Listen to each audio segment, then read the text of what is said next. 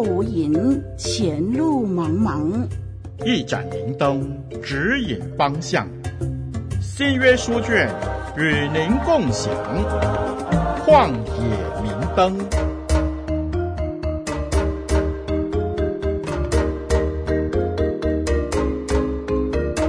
听众朋友，大家好，我是您属灵的小伙伴凯文老师，楷模的楷，文章的文。很开心，借着活水之声录音室和您一起交流学习彼得前书。在这一集的节目当中呢，我们会深入的研究经文背后当代的历史还有文化。啊，今天我们继续除了讨论历史文化，我们也会探讨这段经文在我们生活当中的一些应用。在彼得前书三章一节，这里一开始就告诉我们说：“你们做妻子的要顺服自己的丈夫。”如果我们从上文下理来看，我们可以看到“顺服”这个词，或许与我们一般上的认知有一点不太一样。这当中隐含了一个在上与在下的关系，这样的关系其实遍布在彼得的文笔当中。比如说，二章十三节到十七节是一种君王和人民的关系，还有二章的十八节一种主人。与仆人的关系，来到五章的第五节，一种年长者与年幼者的关系。当顺服的吩咐延伸到这里，其实彼得到底要告诉我们什么呢？如果你细心的看，你就可以看到，彼得告诉我们说，家庭里面也有一种在上与在下的关系，丈夫在上，妻子在下，所以。彼得吩咐妻子要顺服丈夫，却没有吩咐丈夫要顺服妻子。这个概念从我们在这段经文的解释当中呢，就一直不断的在强调。因为当我们清楚明白这段教导背后的神学基础，我们就不会陷入在这段经文是重男轻女，或者说是大男人主义的思考的窘境里头。彼得特别吩咐做人民的、做仆人的以及做妻子的。为什么要用这些不同的比喻呢？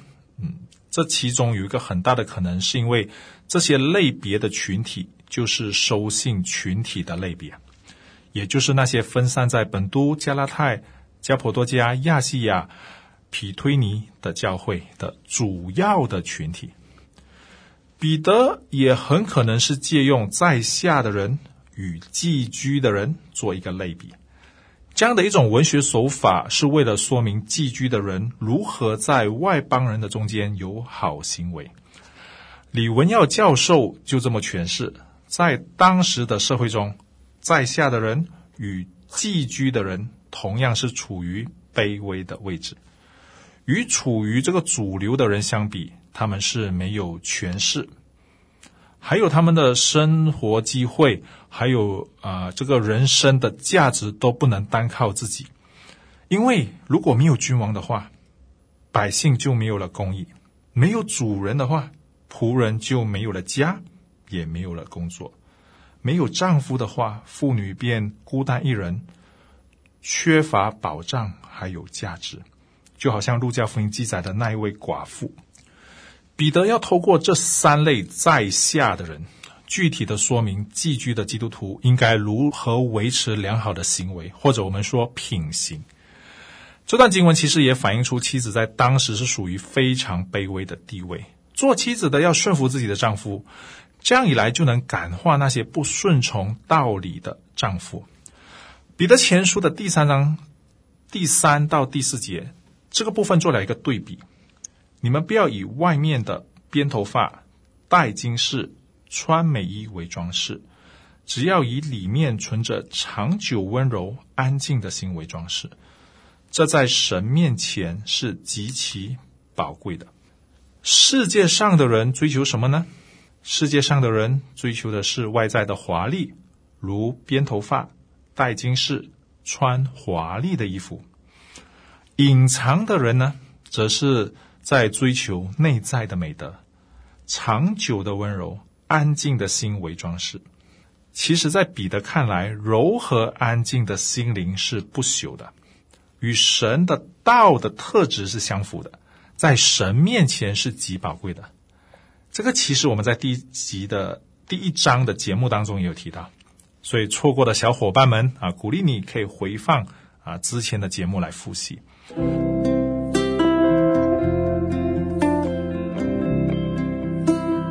脚前有灯，路上有光，不再迷茫。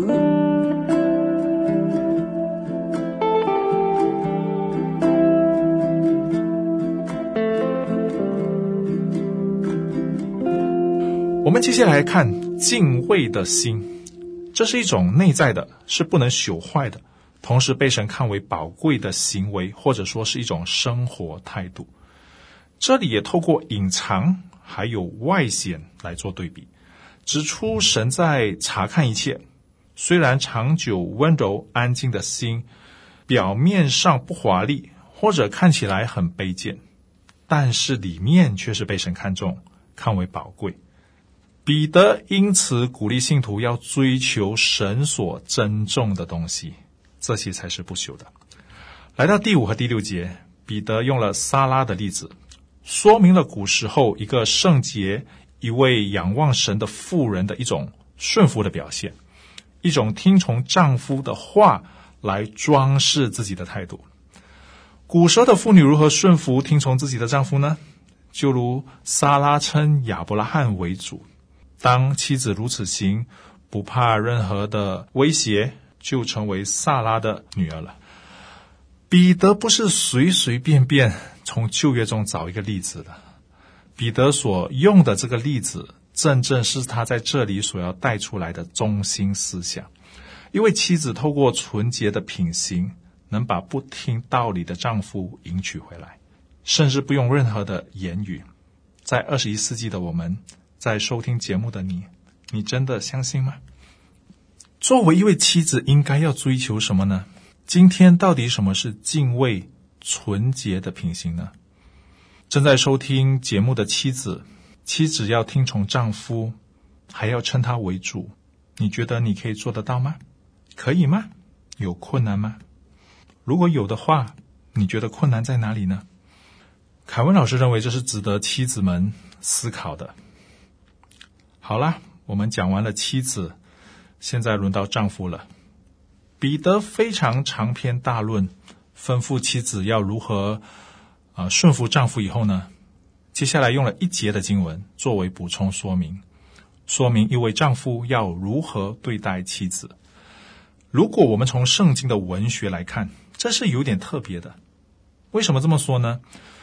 因为在上文是讲到子民与仆人。要如何顺服君王？要如何顺服主人？但是在这两段经文之后都没有再加以说明，作为君王或者作为主人的要如何对待子民，如何对待仆人。其中一个可能性是因为家庭的关系超越了当时社会上一般那种在上以及在下的这种关系连接，所以有没有可能圣经对丈夫有更多更高的要求呢？新约学者文耀老师认为，这个可能性不大。主要的原因是因为圣经在另外一处也有提醒主人啊、就是不要威吓仆人。那是在以弗所书第六章。还有另外可能是尊敬，恰恰好回应了第二章十七节的尊敬。所以有一个首尾呼应。如果我们这样看的话，勿要尊敬众人，便是对在上的人说的。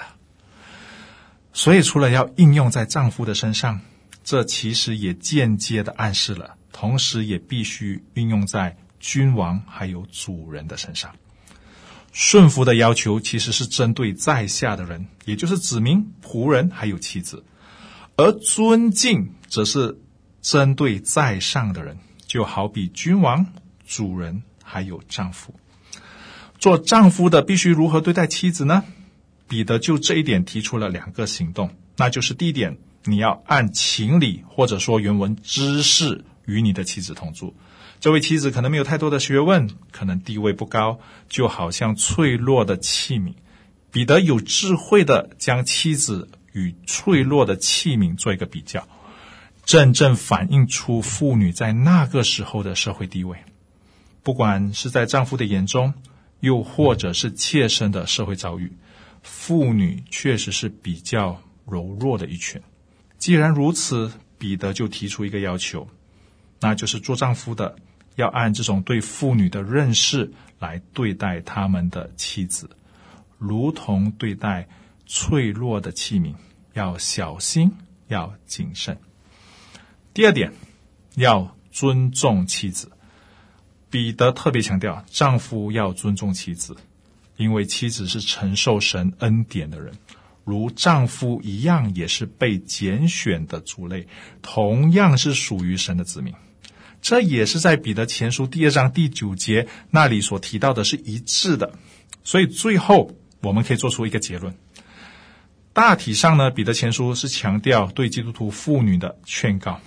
如上下文所提到的，要顺从他们的丈夫，抗衡这些啊外表美丽的诱惑，就是编发、黄金、玉镯和穿好的衣服。更重要的是内在的美，还有一个温和与安静的心灵。彼得前书希望基督徒妇女们的抉择是站稳他们信心的脚步，不要因此而屈服于民族或者。社会所给的压力而背弃了基督。彼得前书提醒基督徒妇女们，就好像劝导基督徒努力呼吁他们，不论受到自己的家人而带来的痛苦和压力的环境中，仍然要过一个圣洁的生活。其实这早已经在第二章十一节当中的上下文当中实际的劝告，还有呼吁收信群体要向客旅和寄居。激发他们要远离罪行。我们一起来祷告，天父上帝，我们来到你面前，向你来祷告。在这一条寄居客旅的旅途中，我们或许想得过于简单，在夫妻的关系上，我们的理解可能过于的肤浅。我们感谢你，透过呃学者们的研究，透过我们研究圣经，加上圣灵开启我们属灵的眼光，我们可以看得更透彻。也可以看得更明白，帮助我们顺服。对我们后现代的人来说，似乎太难了。我们都有自己的主见，我们都有自己的想法。帮助我们，无论在任何上到下的关系，或下到上的关系，让我们用一颗顺服与尊敬的心来面对。谢谢主，听我们的祷告，奉耶稣的名，阿门。我是你属灵的小伙伴凯文老师，再会。明灯，照亮你的人生。